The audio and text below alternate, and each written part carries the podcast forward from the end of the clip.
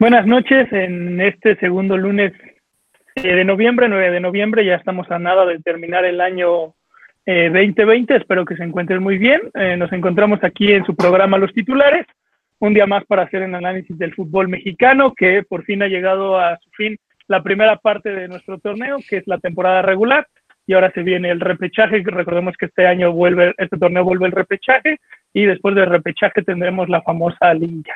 se encuentran conmigo Wendy Gutiérrez. Santiago Vergara.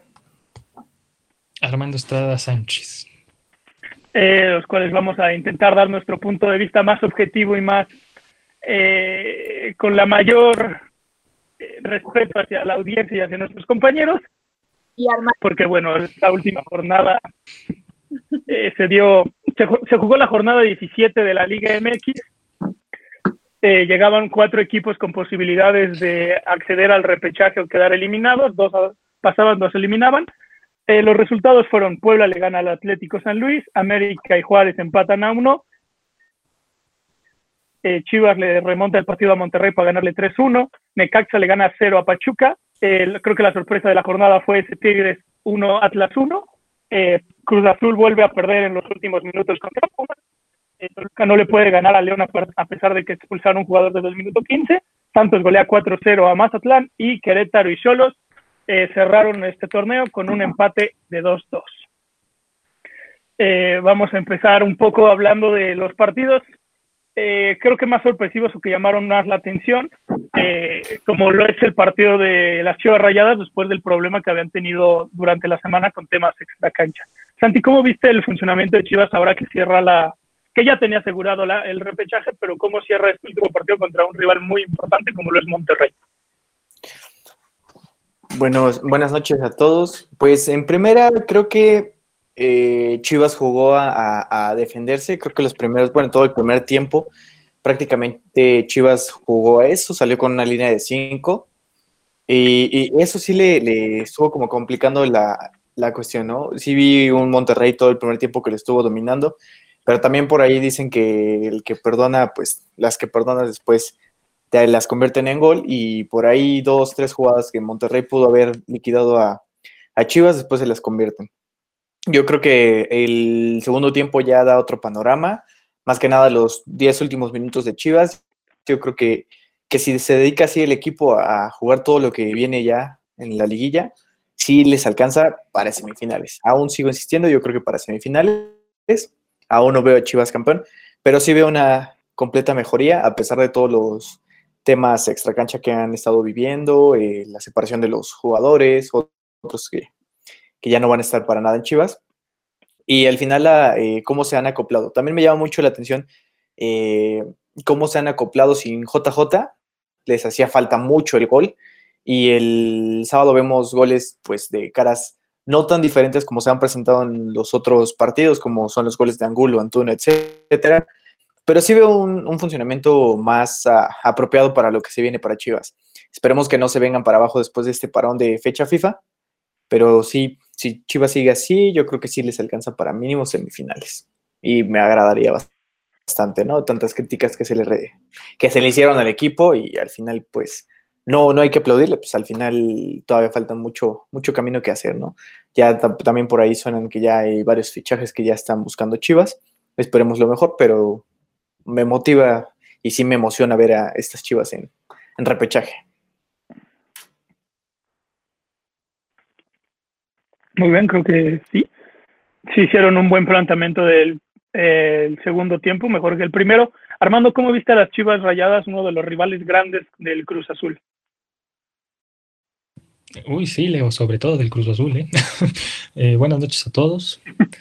Y, pues bueno, yo lo que podría decir al respecto de este partido, bueno, específicamente de los dos del norte, pues es que les sirva de lección, que aprendan que no existen equipos chicos, ni equipos malos, ni equipos medianos, simplemente equipos de fútbol, y que no importan las circunstancias, ni qué tan buen plantel tengas, ni qué tan buen eh, equipo tengas, te pueden eh, terminar sacando los partidos, ¿no? Eh, definitivamente que Chivas viene a la alza. Chivas, eh, después de tomar esas decisiones disciplinarias y de haber metido otro tipo de futbolistas que lo hemos platicado, son futbolistas que sí sienten la camiseta de Chivas, que sí juegan con el corazón, que quizás no sean esos futbolistas eh, que tienen la calidad más alta, pero eh, yo toda la vida le he dicho, creo que jugar con el corazón vale más que jugar eh, con toda la calidad posible, ¿no? Y entonces es a lo que está apelando Chivas, ¿no? O sea, tener eh, jugadores que sientan la camiseta, que rompan el alma por su equipo, y eso la verdad es que les ha ayudado bastante, les ha ayudado bastante al equipo de Guadalajara. Eh, el mérito es del Guadalajara que nunca se da por vencido, va, busca el partido, quiere derrotar a Monterrey. termina haciendo los goles, tres goles a uno, pues termina siendo un castigo duro para el Monterrey que, vamos a decirlo, cayó en un exceso de confianza. Cuando va ganando el partido 1 a 0, piensa que tiene resuelto el partido y que va a estar dentro de los primeros cuatro de la liguilla, etcétera, etcétera. Y ahí es cuando las Chivas, a base de esfuerzo y de perseverancia, eh, pues van a ofender al Monterrey, ¿no? Digo, eh, yo no sé qué pienses Santi, qué piense Buenicita, qué pienses tú, Leo, eh, pero pues existe polémica, ¿no? Existe polémica en el partido. El segundo gol de Chivas estaba en fuera de lugar. Bueno, no sé si era el segundo o el tercero gol eh, que metieron las Chivas. Eh, Jensen se equivoca de manera garrafal, tenía el 2 a 0, no lo pudo concretar y como dice Santiago, las que se portería contraria te las van a tener haciendo a ti. Entonces, eh, digo, independientemente de que si estaban fuera de no estaban fuera de lugar, las Chivas, las Chivas hicieron su partido, las Chivas quisieron ganarlo, eh, hubo perseverancia y alcanzó al Guadalajara para, para ganarlo y lo gana justamente.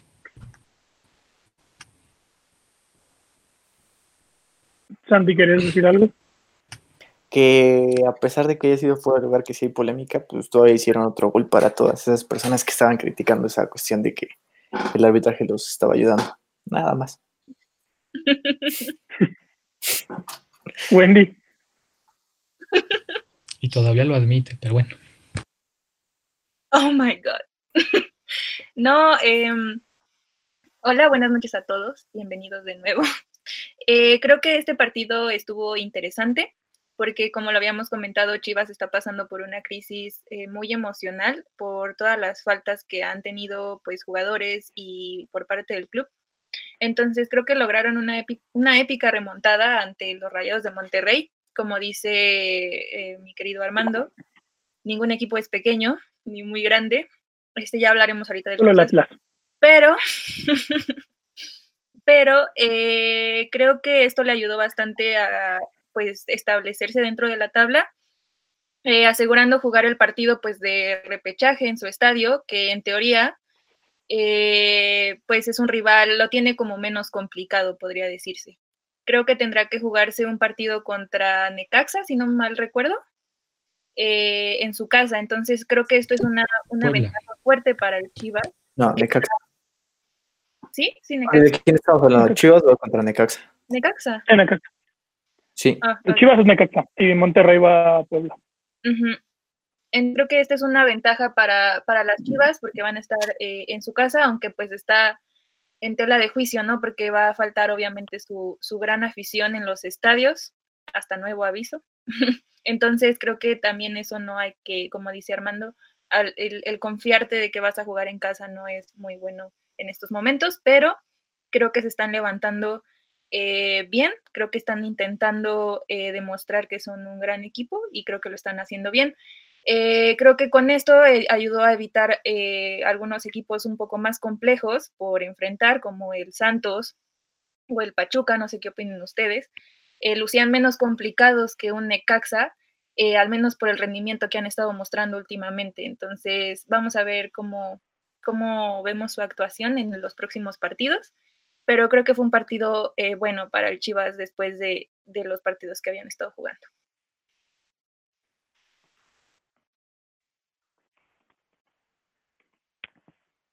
Sí, bueno.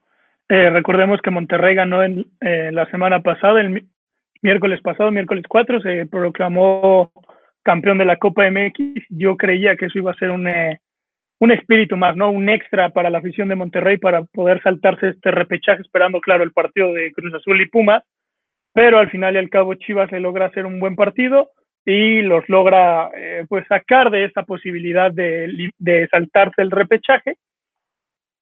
Así que ahora, como dice Gwen, eh, Chivas enfrenta a Necaxa. Creo que eh, es uno de los rivales más accesibles para los de la Perla Tapatía y Monterrey parece ser que por papel tiene un pase más fácil contra Puebla, pero como dijo Armando, no, no hay equipo chico ni fácil ni nada en el fútbol, todo se define en la cancha, así que eh, veamos cómo se va a dar este partido de repechaje. la ventaja que tiene Chivas es que fue un equipo muy sólido durante el torneo, hizo 16 puntos de local, lo cual fue una gran cantidad para él, recordando que Chivas hizo 26, así que 10 puntos los hizo de fuera y 16 los hizo de local, podemos decir que es un balance casi equilibrado, pero teniendo más en cuenta la eh, fuerza de local para los de la Perla Tapatía. Eh, luego nos saltamos al otro partido que es de los interesantes para nosotros, el partido que creo que todos habíamos avisado la semana pasada que ganaba Pumas, en un partido eh, que creo que es el peor momento para Cruz Azul para que empiece otra vez a caer en esas viejas eh, mañas que creo que ya se había quitado. Pierde 2 a 1 contra. Este sí es su rival, hermano, no me vas a dejar mentir. Completamente un rival directo del Cruz Azul. Pero, Wendy, ¿cómo viste el partido de Cruz Azul contra eh, los Pumas de la UNAM? ¿Puedo ser al último? No, no es cierto. no, eh, Armando, no, es que perdón, pero. No, no, no, dilo tuyo, dilo tuyo, haz lo tuyo. Em, bueno, tenemos el, programa pasado grabado, entonces te lo dije, lo siento, dijiste que no, que era una posibilidad muy grande y que las cosas se veían bien, pero lo siento, o sea, no quiero decírtelo, pero te lo dije. Eh, creo que la máquina había dominado todo el partido, eso lo tengo que aceptar, incluso pues fallaron, un penalti, pero creo que Pumas terminó arrebatándose el triunfo de manera, eh, no sé si como dice Leo, clásico ante un Cruz Azul, pero lo lograron. El riesgo del repechaje era mínimo, pero creo que Pumas tenía claro a lo que iba y se, se mostró. Y mm, creo que estamos a presumía había quedado en el olvido en este Guardianes 2020, eh, pero creo que volvió. Y lamentablemente esto es algo que le pega muy fuerte al Cruz Azul, eh, por eso creo que lo habían estado evitando en estos últimos partidos, pero esta vez no, no, no se pudo y la verdad es que Pumas ha sido uno de los pues uno de los equipos que ha salido mucho a la luz esta temporada y digo, es bueno por ellos porque habían estado muy, muy en el olvido y habían tenido bastantes crisis y ahora les tocó demostrar pues que, tienen claro a lo que van y que lo están haciendo. Entonces, eh, creo que en los últimos minutos Cruz Azul también vio una pues pequeña oportunidad de triunfo, pero pues de ahí cae el, gol y la verdad es que los, los bajoneó porque pues obviamente eran los últimos minutos y lo que pareció ser un juego sencillo se convirtió eh, pues en varias cosas, ¿no? Tenemos la lesión de, Talavera, que creo que salió eh, hace unas horas la noticia de que no va a estar en los próximos partidos. Y terminó pues siendo un, cierre típico de Cruz Azuleada. Entonces, lo siento, pero se tenía que decir y lo dije. Armando. Eh, bueno, Leo, eh, ya estoy más tranquilo. No, lo que pasa es que, pues es muy frustrante, la verdad. Eh, no estoy hablando solamente de este partido. muchos hablan de que en los últimos seis partidos Cruz Azul no ha tenido sus mejores resultados, lo cual es demasiado fúrico para todos los aficionados del Cruz Azul porque si nos vamos al análisis del partido, o sea, a pesar de, todo, eh, pues termina dominando a sus rivales, pero no termina ganando. Y esa me parece que es la cuestión más estresante del Cruz Azul, que puede ser mejor, puedes eh, poner contra las cuerdas a tu equipo rival, eh, puedes jugar un buen partido, pero si no sabes manejarlo, si no sabes cerrarlo, si no sabes tener esta capacidad de concentración, vas a terminar perdiendo y en la liguilla puede ser eh, muchísimo peor. Eh, yo no voy a decir que el Pumas Cruz Azul es un clásico, no lo es. Eh, para mí es más como un derby. Sí existe una cierta rivalidad, porque pues, son de la misma ciudad y son llamados grandes, por lo que ustedes me digan. Y por supuesto que a la afición de Cruz Azul no le gusta perder contra los Pumas, que pues dicho vemos como un equipo inferior, que nos han derrotado. yo creo que fue muy circunstancial todo lo que pasó. Eh, primero, los cambios de Lilini le terminan funcionando, hizo muy bien sus cambios. Eh, vamos a reiterar el mérito de los Pumas, jamás dejaron de intentar, jamás dejaron de luchar. Eh, metió dos muy buenos centros al área, tienen un muy buen delantero como es Dineno, dos cabezazos, dos goles, cierran el partido. donde Cruz Azul termina perdiendo es cuando Cabecita falla el penal y con los mediocres cambios que hace Siboldi es donde termina enterrándose solito el Cruz Azul. Eh, yo lo digo más que, o sea, Cruz Azul me parece que lo termina perdiendo solito. El mérito es de Pumas por haberlo intentado, pero Cruz Azul me parece que solito se puso la soga al cuello y todo esto derivado de los resultados, ¿no? Donde pues Tigres ya había empatado con Atlas y Monterrey ya le había ganado a las Chivas, entonces yo creo que también nos perdimos de un mejor partido de fútbol. Yo creo que en otras circunstancias quizás el Cruz Azul hubiera estrujado más a los Pumas, Quizás Pumas hubiera dado eh, un potencial más alto, no lo sé. Lo que sí estoy seguro es que eh, fue un partido que quizás los dos equipos no dieron el 100% de su capacidad porque pues ya sabían que su destino era estar en los cuatro primeros. Y pues bajo este sentido, eh, pues qué decir, de Cruz Azul lo que me deja tranquilo es que por lo menos ya encontró la alineación, que por lo menos ya sabe quiénes son los jugadores que tienen que estar, quiénes son los que no tienen que estar y de ahí en fuera me gustó el funcionamiento, me gustó que volvieran a las bases, me gustó que regresaran los jugadores que tenían que estar, Vaca, el Chaquito Jiménez, eh, Alvarado. Todo eso me gustó del Cruz Azul, muy bien por el Cruz Azul, pero sí tiene que trabajar eh, Robert Dante Siboldi en esa parte, en la parte de los cambios, porque Siboldi no sabe hacer los cambios, y en la parte de saber manejar los partidos, saber cerrar los partidos, y en la parte también mucho, mucho, mucho de la concentración, que creo que es el verdadero problema que tiene en estos momentos Cruz Azul. Si los logra solucionar, yo sí vería el Cruz Azul en la final, pero a como van las cosas, la verdad es que lo veo lejano. o sea, yo, perdón, Leo, eh, yo difiero en que pudo haber tenido un mejor partido, o sea, tenías a un rival que lo está dando todo para dar un espectáculo grande en la cancha y, o sea, ¿con quién te hubiera gustado verlo jugar? Digo, mencionaste algunos, pero creo que fue un partido interesante, bastante eh, con bastantes expectativas. O sea, objetivamente entiendo que es tu equipo y, que pues te duele, ¿no es cierto? Pero eh, sí, sí difiero eh, sobre que pudo haber sido un mejor partido con un mejor rival o con un rival más, no sé, atractivo. Pero no sé, creo que el Pumas el Pumas viene, viene bien y creo que hizo lo, suyo. Aquí el problema es que el Cruz Azul no quiere despertar de que eh, de esta como mala racha que tiene o de esta sal o costumbre, como le están llamando ahorita los medios, eh, no quiere verlo y no quiere solucionarlo porque no es posible que te, te, pase una y te pase otra y otra vez y otra vez. Siento que sí, tienes razón, tienen que mejorarlo, tienen que ver qué, cambios funcionan, qué, qué alineaciones funcionan pero ir más allá con tus jugadores.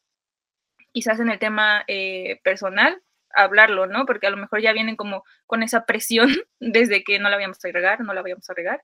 Entonces puede ser una, opción, ¿no?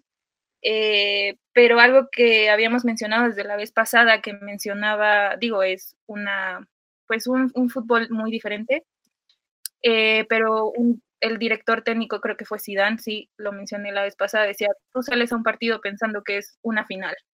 Y si quieres estar dentro de los primeros o quieres al menos hacer algo eh, trascendental, tienes que jugarlo como si fuera una final o tu última opción. Y yo no vi eso por parte del Cruz Azul, ni de los otros que están en repechaje, la verdad. Yo al contrario de Wendy sí lo vi, ¿no? Eh, Cruz Azul jugó como suele jugar las finales los últimos años, perdiendo los últimos minutos, que Cruz Azul creo que, que hizo muy bien, ¿no? El cabecita Rodríguez decía que iban a jugar como una final y creo que Cruz Azul jugó como las últimas finales que ha tenido en la Liga MX. Santi, ¿cómo ves eh, a Cruz Azul en este, uno de los cuatro grandes que sí clasifica en los primeros cuatro? ¿Cómo lo ves? Me robaron la palabra, iba a decir justamente eso, ¿no? Eh, lo jugaron como juegan las finales, la, lamentablemente. Eh, algo que me llamó mucho la atención es lo que menciona Armando. La verdad es que todo el tiempo estuvieron dominando. Fue un partido sumamente, ¿cómo decirlo? El Cruz Azul estaba dominando completamente. Pero sí, yo también veo que hay un error completamente en los cambios. En el momento en que saca a su mejor jugador en ese momento, que era Orbelín Pineda. El equipo se vino totalmente abajo. También les pegó mucho el, penal fallado, pero pues en estas instancias no puedes permitirte esos tipos de, errores, ¿no? Venía haciendo buen fútbol Cruz Azul y de repente eh, Cruz Azulearla. Ya habían quitado ese término para ellos y ahora regresar a Cruz Azulearla contra uno de los grandes que puede ser un rival en liguilla y que le puede volver a pasar lo mismo, pues sí está, sí está pesado.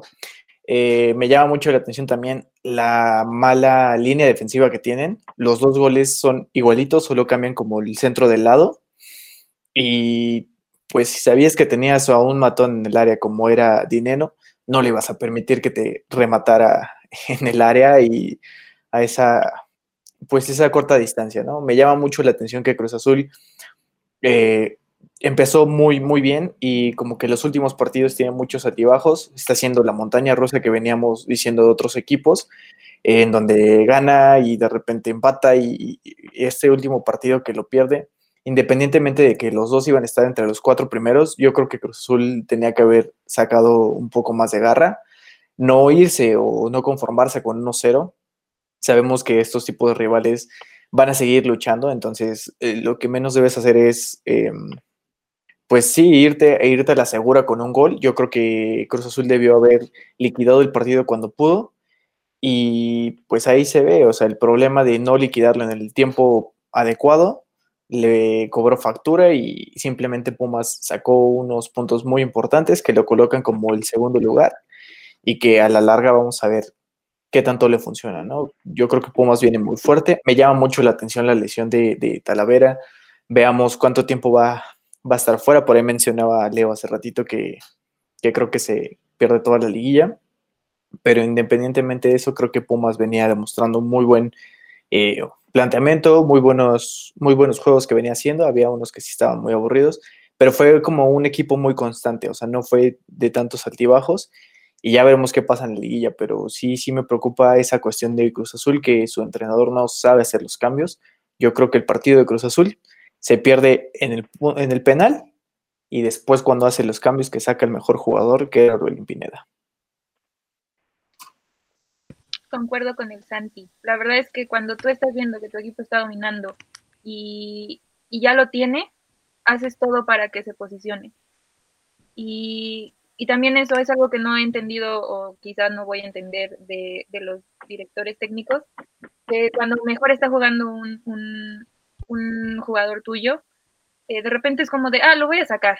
Y es como de, dude, ¿por qué? O sea, no hizo error, están funcionando, déjalos que se acoplen de nuevo, que abran el ritmo, déjalo ahí, no le muevas, ¿para qué? O sea, eso, eso es algo que yo no he entendido, espero entenderlo pronto. Algún día traeremos algún DT para hablar con él.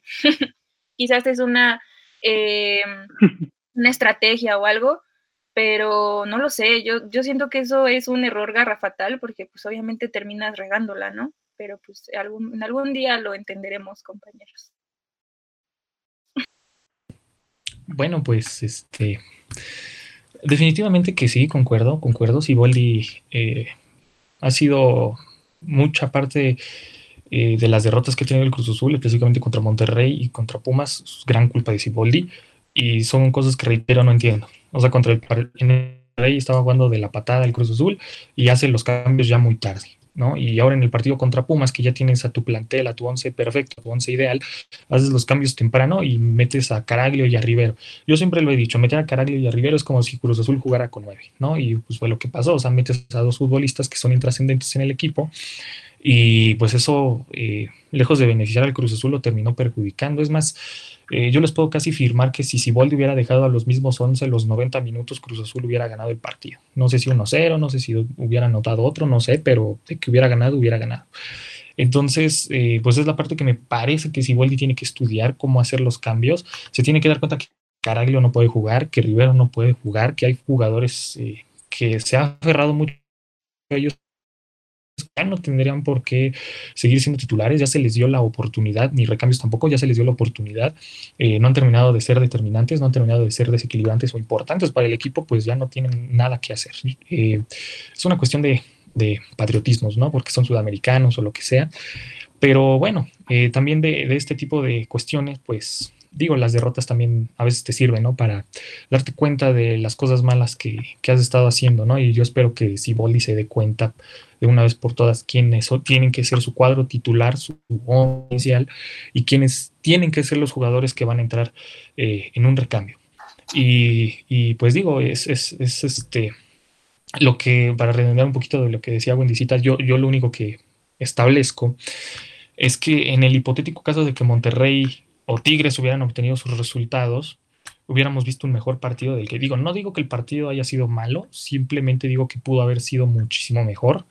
Eh, pudimos haber visto un Cruz Azul más decidido a ganar, no sé. Eh, mi percepción de ese partido fue que los dos no dieron el 100% de su capacidad, ni Cruz Azul ni Pumas, porque ya sabían que iban a estar en esos cuatro, ¿no? Entonces, eh, de Pumas, pues también puntualizar su gran capacidad de resiliencia que tiene, hay que decirlo, o sea, el equipo aguanta vara cañón, o sea, lo puedes estar atacando, atacando, atacando y el equipo aguanta las embestidas que, que, te pueda dar la ofensiva del equipo rival, eso también hay que reconocerlo.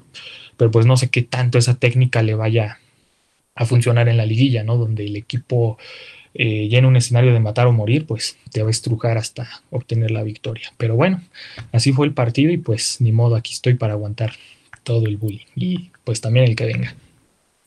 Yo insisto, uh, bueno, yo quiero nada más decir lo de Gwen. Muchos entrenadores creo que lo hacen para cuidar a sus jugadores, pero es algo que yo no entendí en este partido, justamente porque, mira, venía fecha FIFA, que estamos hablando de aproximadamente dos semanas en donde van a descansar eh, después venía el repechaje, que también el equipo descansa. Entonces, realmente para recuperarse, eh, creo que tenía el tiempo suficiente. Yo no entiendo esos cambios, pero bueno, no, ya no somos Iboldi para, para entender o qué es lo que quería hacer. A lo mejor cuidar al jugador, no lo sé. Pero sí, sí siento que pierde el equipo. Además, pues están entre esos cuatro, ¿no? Tenían que salir a, a matar a Pumas y demostrar pues para qué estaban hechos. A lo mejor la liguilla va a pintar otra cosa, pero de momento, si así esta última jornada nos dijera cómo les va a ir en liguilla a los equipos, diría que Cruz Azul se le puede complicar en los, en los minutos finales. Eh, nada más para completar la información, como dice Santi, viene fecha FIFA claramente, pero eh, recordemos que hay varios jugadores de Cruz Azul que sí fueron llamados para estar en esta fecha FIFA y es muy común que cuando ya un partido está resuelto así, los entrenadores hagan este cambio para que eh, lleguen recuperados, no haya problema. Por ejemplo, Orbelín Pineda sí es uno de los llamados a la selección. Eh, claro, lo saca yo creo que es demasiado tarde si lo quería cuidar, pudo sacarlo a medio tiempo unos minutos antes. Pero vamos a ver cómo va Cruz Azul en esta liguilla, que creo que cierra mal el torneo pero como siempre lo hemos dicho, la liguilla es un torneo aparte, siempre se va a jugar diferente. Eh, nos vamos a un pequeño corte musical eh, que nos tiene preparado nuestro productor Jonathan Murúa desde Sonora y ahorita regresamos. Vamos a su programa Los Titulares. Eh, para terminar de hablar un poco del torneo regular, vamos a hablar del último partido, el Toluca León. Toluca ya estaba clasificado en el momento de que Juárez empata contra el América Toluca automáticamente estaba clasificado para el repechaje. Y eh, creo que a, pesar de que se enfrenta contra el líder, eh, tenía más ventajas el León de ser un equipo fuerte de visita, es un equipo muy fuerte de visita y Toluca no ha sido el equipo eh, que hacía pesar la bombonera como hace muchos años atrás.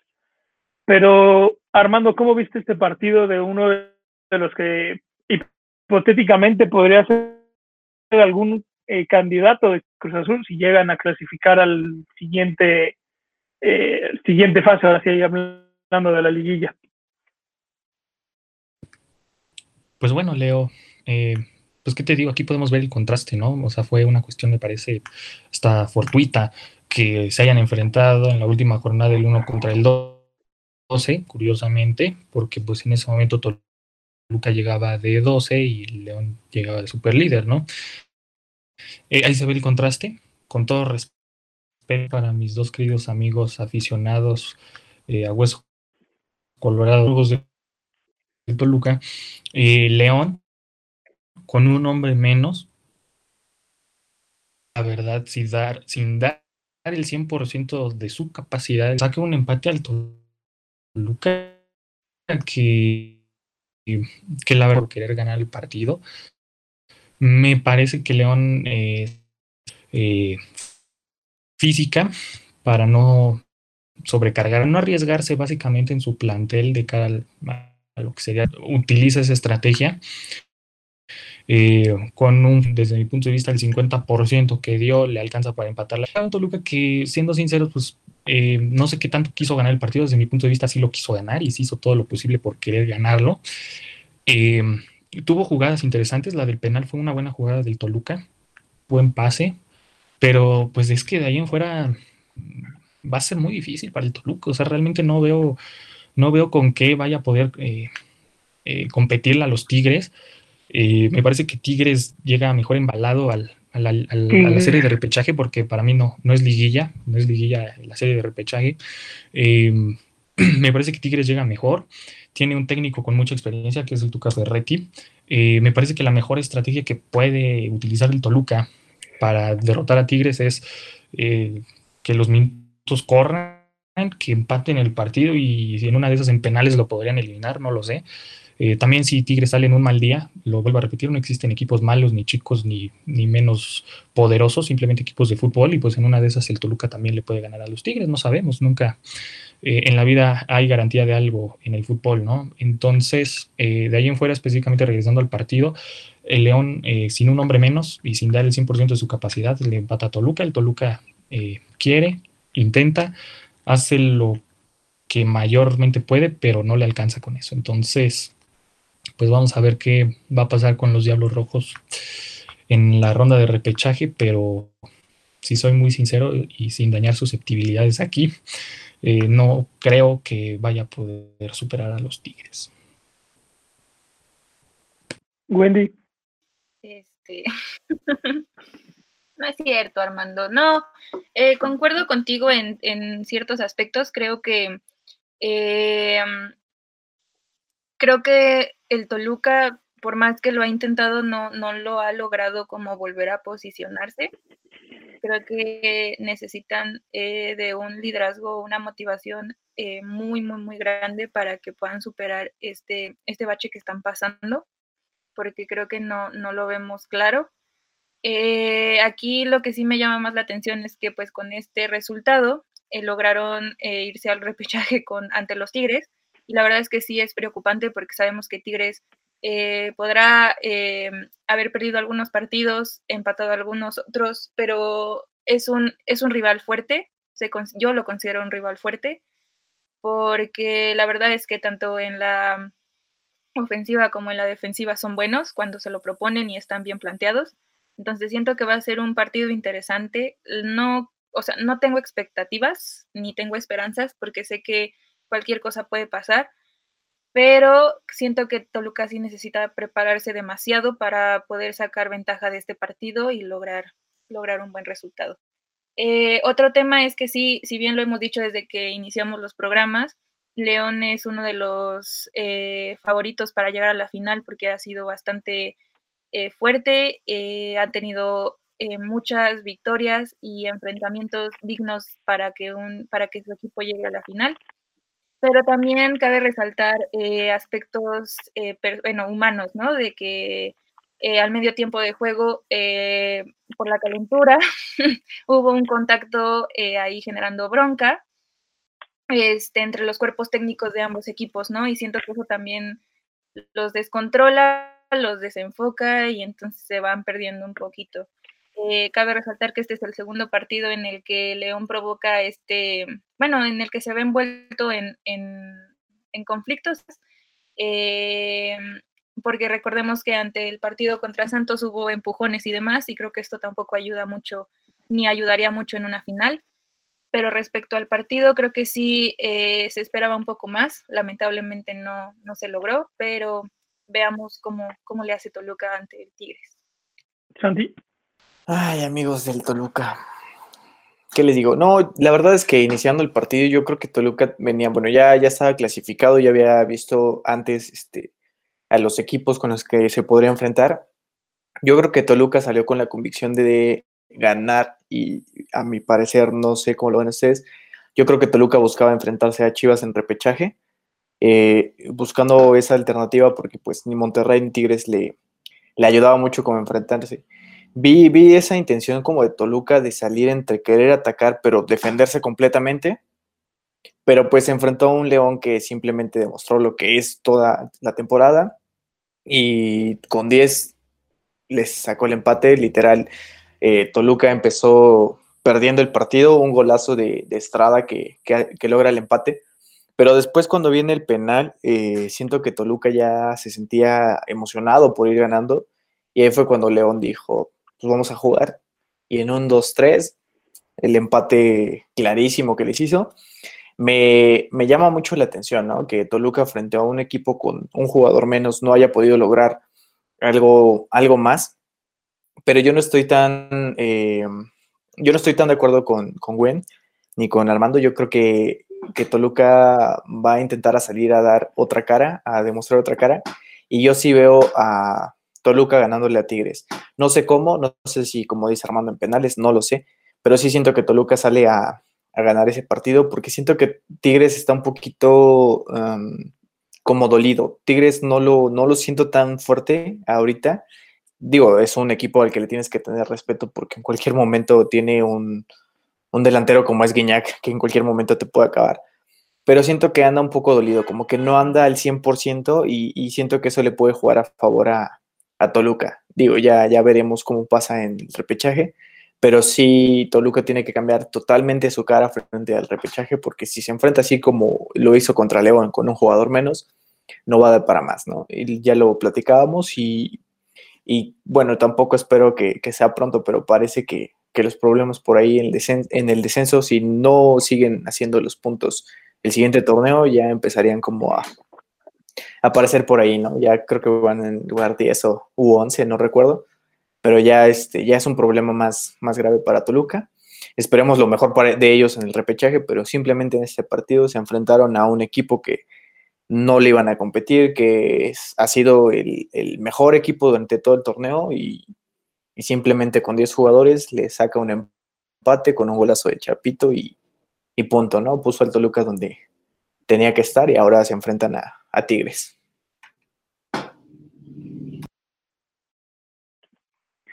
Sí, hablando del, del cociente, si es que regresa este descenso, Toluca se encuentra en el lugar número 11, justamente abajo de las Chivas eh, Toluca con 105 y Chivas con 112, pero eh, ambos equipos clasifican en repechaje. Si eh, hipotéticamente no existiera el repechaje, Chivas sí lograría esa primera tarea que es Liguilla y Toluca no la alcanzaría.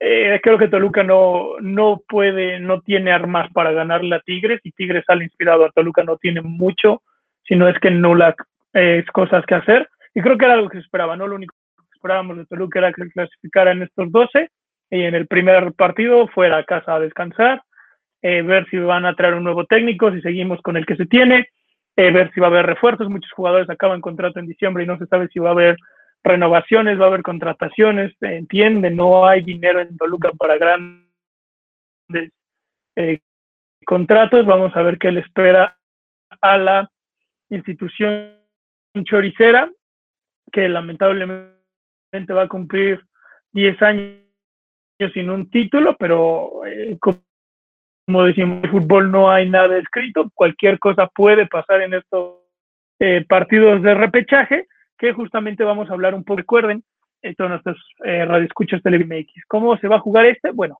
eh, del lugar 1 al lugar 4 de la tabla tienen su lugar asegurado en los cuartos de final. Y de lo que viene siendo el 5 al 12 van a jugar un mini liguilla, que podríamos decirlo, una eliminación, un repechaje, que es a partido único y se va a jugar con el mismo formato que se juega. El mejor posicionado contra el peor posicionado y se van acomodando. En este caso va a jugarse en Monterrey contra eh, Puebla, Tigres contra Toluca, Chivas contra Necaxa, no va a haber este, el gordo visitante ni posición de la tabla, automáticamente si hay empates se van a penales y el que gane en penales clasifica a los cuartos de final de la liguilla del torneo Guardianes 2020. Ahora vamos a hablar un poco de los encuentros que tenemos. Eh, Monterrey contra Puebla, creo que si, no si nada cambia y si no hay un error en la Matrix, como diríamos, eh, creo que Monterrey pasaría. hay alguno que piense lo contrario. el siguiente encuentro, que es el que estábamos hablando, Tigres-Toluca. Eh, Tigres es un equipo muy fuerte local y Toluca un equipo sumamente débil de visita. Creo que clasifica a Tigres. Ahí creo que igual, ¿no? Unánimemente clasifica a Tigres. Sandy se va por Toluca, entonces vamos 3 a 1. Eh, luego se enfrenta a Chivas contra el Necaxa. Creo que, los últimos dos encuentros son más parejos. Eh, creo que Chivas eh, tiene buena buen equipo para cerrar en casa, pero Necaxa también es un equipo muy bueno de visita. Creo que va a ser uno de los partidos más parejos, pero me decanto por los por el equipo de la Perla Tapatía, no sé, mis compañeros. Bueno, iba con Necaxa, Armando. Yo voy con Necaxa. Es que no sabían muy bien. El Necaxa lleva seis partidos sin perder, cinco, cinco seguidos que ha conseguido victoria. O sea, eh, el profe Cruz me parece que ha dado un cambio en el equipo de Necaxa que va a ser muy difícil de descifrar para el Guadalajara. O sea, cuando el Guadalajara quiere estudiar el partido contra, contra el Necaxa, pues se va a topar contra pared y va a decir, ah, caray, ¿cómo lo va a jugar este Necaxa? no está descifrado realmente el Necaxa, tendrá que descifrarlo, no sé cómo lo vaya a hacer. Me parece un partido muy, muy difícil. Eh, muy cerrado, va a ser muy, muy cerrado, no, no va a ser para nada fácil con Chivas que, eh, que pueda derrotar al Necaxa. Eh, no sé, yo, yo creo que por ahí un empate y quizás en penales o en tiempos extra se vaya a decidir porque no, no veo otra forma. híjole, híjole. Pues voy, voy Necaxa. Es que sí recordar que fue complicado, ¿no? En, la temporada se, se enfrentaron y pues iba a ser un empate realmente, sino que en los últimos minutos sacó Chivas los dos goles. 2-1 quedaron en ese partido. Y en los últimos minutos Chivas este, se llevó el partido, pero sí, como dicen, va a ser un partido muy complicado, pero... Va a estar interesante. Sí, voy con Necaxa. Ajá. Fue con el brazo de Vega, ¿no? Sí, sí, sí. Y por último, otro partido que también es muy parejo, Santos contra Pachuca. Eh, Santos es un equipo fuerte en casa, pero Pachuca también es un muy buen visitante, eh, sumando 13 puntos con cuatro victorias de visita y Santos con cinco victorias de local. Así que tampoco es un partido tan disparejo, son dos equipos fuertes, dos rivales eh, incómodos, como lo podemos decir. así que veamos, yo me iría un poquito más con los de la Laguna, con Santos, creo que todavía tiene un poco mejor equipo, un poco más de plantilla, y su casa termina siendo muy importante para los laguneros. Yo voy con Santos, no sé mis compañeros. Yo también. Yo voy con Santos. Yo, también. Y recordando un poquito la, cuestión ¿no? de Pachuca, eh, se va a enfrentar a un Santos, no sé si con total, con sus jugadores recuperados, recordar que son 14 que dieron positivos de COVID. Entonces yo creo que sí va a llegar Pachuca muy fracturado si recupera todos va a ser muy bueno, pero si no, realmente está haciendo uso de, las fuerzas básicas y creo que sí va a ser un partido un poco parejo, pero sí creo que se va a decantar totalmente para, para Santos. Eh, sí, estoy completamente de acuerdo. Creo que Santos llega aparte con una mejor motivación. Eh, viene de golear 4-0 a Mazatlán. Eh, sí, sí viene con, una motivación, con una energía, con más punch, que me parece que viene, que viene dando más este, eh, viene en un momento anímico mejor y me parece que esa simple diferencia del momento anímico entre el Pachuca y el Santos le va a terminar dando la, la, victoria a los de la Laguna, pero, pero tampoco la va a tener sencilla. Eh, si me preguntas eh, entre el partido de Santos y Pachuca y las Chivas contra el Necaxa, me parece que van a ser los dos más cerrados. Y, en cualquiera de esos dos, cualquier cosa va a pasar. y pues digo, vamos a ver eh, cómo va a pintar posteriormente la liguilla, pero por lo menos vamos a tener dos partidos, eh, desde mi punto de vista, muy atractivos en el repechaje, que son los que acabo de mencionar, pero sí, reitero eh, mi punto, me parece que Santos se lo va a llevar. Sí, no, como dice Armando, los dos partidos del centro, pues, entre comillas, son los interesantes, mientras que los dos equipos donde están los equipos regios pintan para favoritos, ¿no? Vamos a ver, recordemos que ahorita se viene fecha FIFA, lo que vamos a hablar rápidamente, pero los juegos estarían jugando el 20-21 de noviembre para que tengamos a los siguientes cuatro clasificados a los cuartos de final. Les deseamos el mejor de los próximos a éxitos a estos ocho equipos, que sean buenos partidos y que como aficionados lo disfrutemos, ¿no? Que sean buenos partidos y que no terminen siendo partidos aburridos para, el, para los aficionados. O violentos eh, también. O violentos, justamente. eh, se viene la fecha FIFA, una fecha FIFA de noviembre que rara, podríamos decirlo un poco, para la selección mexicana. Se va a enfrentar contra dos países de la Federación Asiática, como lo son Corea del Sur y Japón.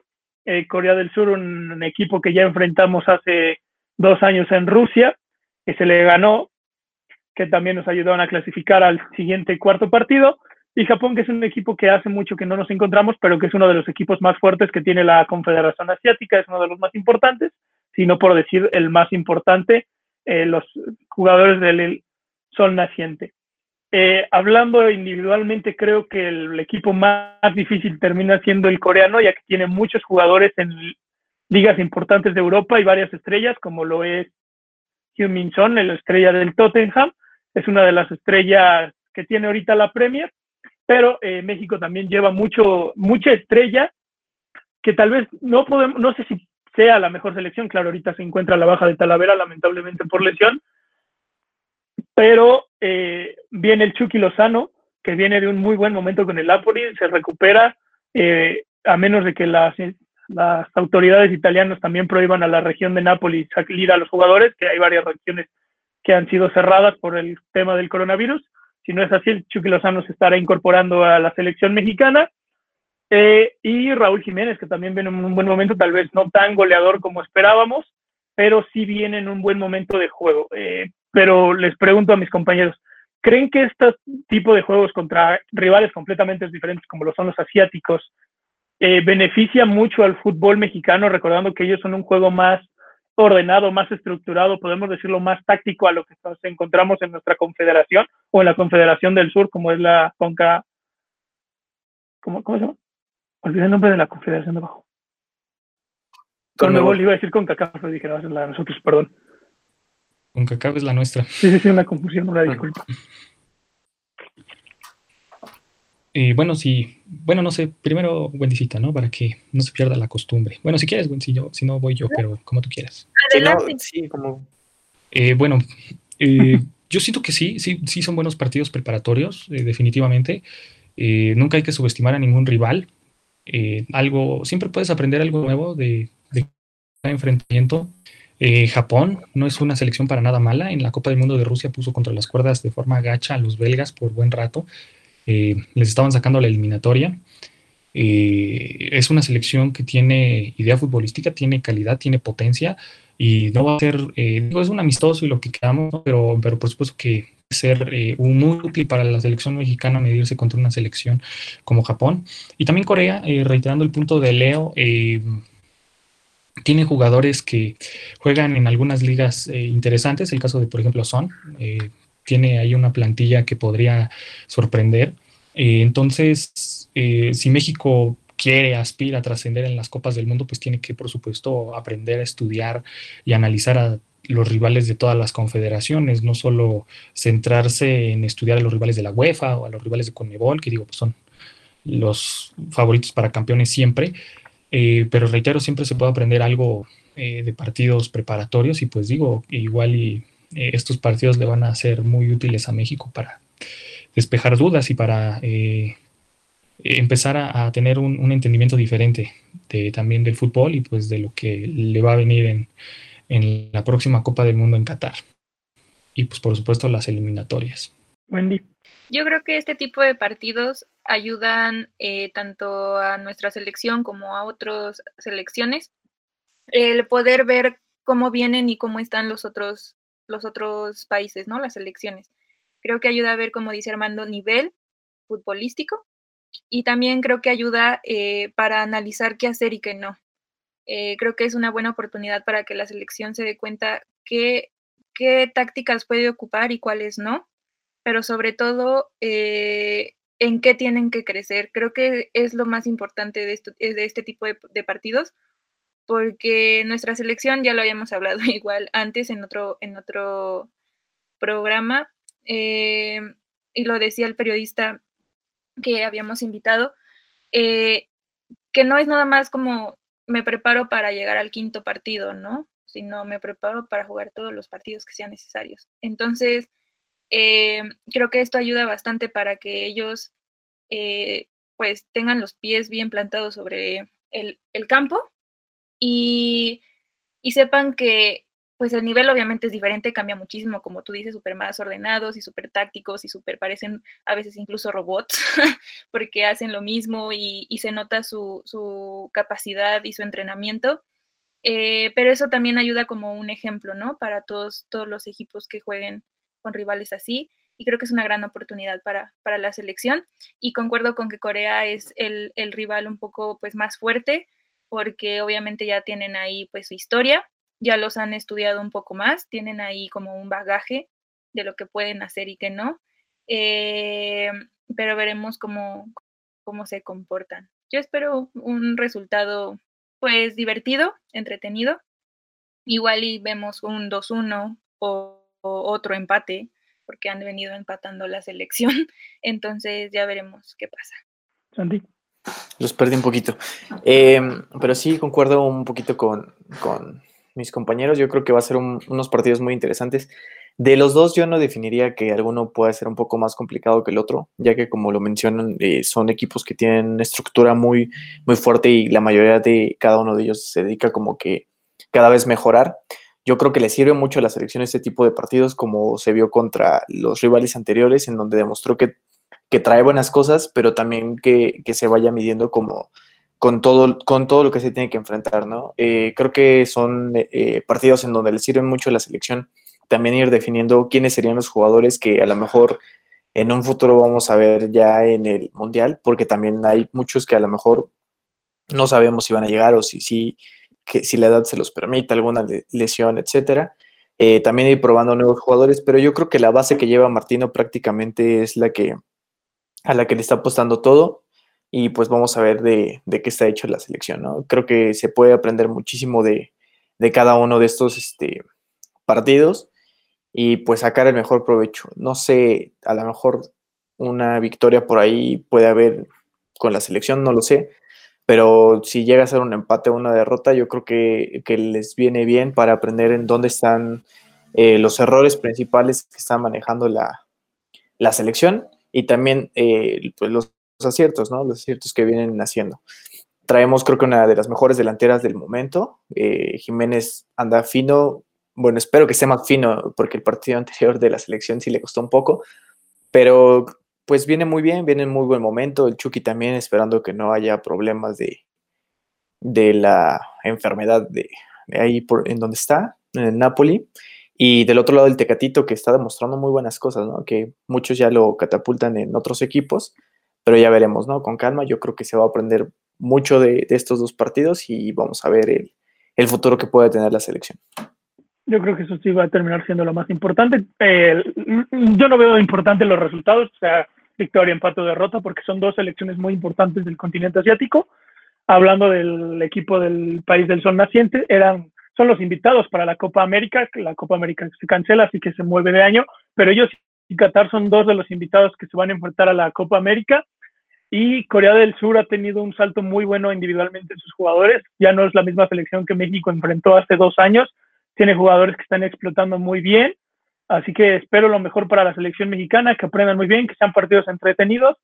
Eh, espero eh, los disfruten. los partidos se van a jugar en Austria, eh, recordando que ahorita están sucediendo muchas cosas a, nivel mundial, creo que ustedes ya lo saben. Pero el, tema también en esto del coronavirus es que hay varios países que se están volviendo a cerrar en Europa, así que puede ser que no exista otra fecha eh, de amistosos, porque, por ejemplo, muchos equipos sudamericanos han sido lastimados con esto de que jugadores que juegan en Italia se les ha prohibido salir, bueno, no solo, eh, no solo sudamericanos, ¿no? sino también europeos, se les ha prohibido salir de su región de Italia para presentarse con sus equipos.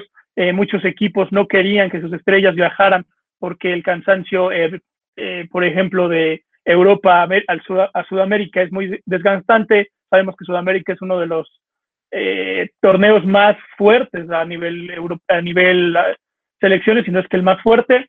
También Estados Unidos no estaba muy de acuerdo en que sus jugadores estuvieran moviendo, porque bueno, sabemos que el tema de coronavirus no se encuentra bien en casi ninguna parte del mundo, tal vez solo Nueva Zelanda, un aplauso para Nueva Zelanda, creo que es de los mejores países que ha controlado esta pandemia, pero si no hay nada extra, eh, extra en, este, en estos partidos, esperemos, eh, que la selección eh, se llegue completa, bueno, solo con la baja de eh, Talavera por lesión en el partido de Pumas, pero espero que no haya lesionados por ninguna parte de los tres seleccionados.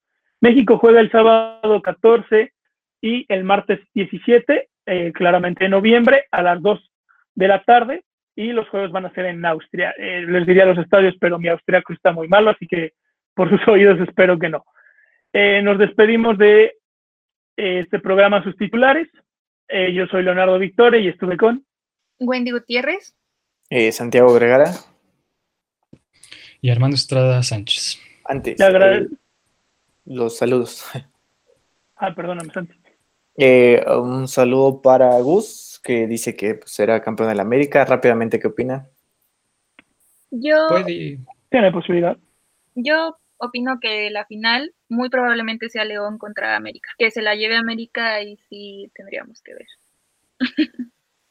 pues es el equipo que tiene la sangre de las liguillas y la sangre de los títulos. Entonces, pues sí, no, no, descartamos un posible América campeón.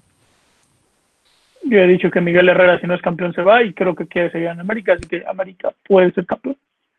Yo digo que no, pero está bien. Y un saludo a Eli Lara también. Un saludo, muchas gracias por escucharnos y muchas gracias a nuestro productor Jonathan Murúa por producir este programa. Nos escuchamos y nos vemos el próximo lunes.